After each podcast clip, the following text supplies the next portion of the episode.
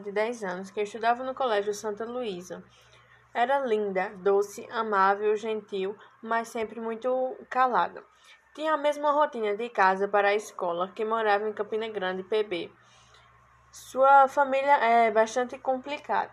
Pais separados, vivia com o pai e com a madrasta que sempre a maltratou. Sua mãe não havia muito por causa que sempre a rejeitava por não queria ter uma filha. Diante disso, vimos é, que sua família é desestruturada.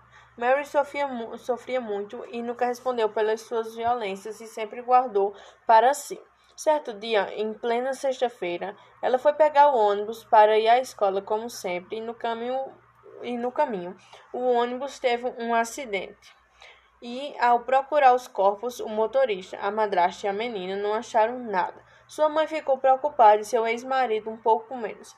Carolyn, é, mãe de Mary, desconfiou do pai da menina e falou aos policiais. Depois de dois dias, conseguiram ver as mensagens do pai e descobriram que o pai sabia o que aconteceu e deixou por causa da vantagem de sua esposa.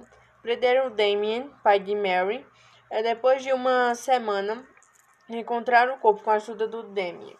O corpo encontrado foi o de Mary. Com o auxílio de peritos para ver a autópsia, viram que ela foi estrupada, torturada e esquartejada. Com a confissão do motorista, a madrasta arquitetou tudo para tirar a criança de sua vida, para não ter nada da ex-esposa do seu marido perto dela.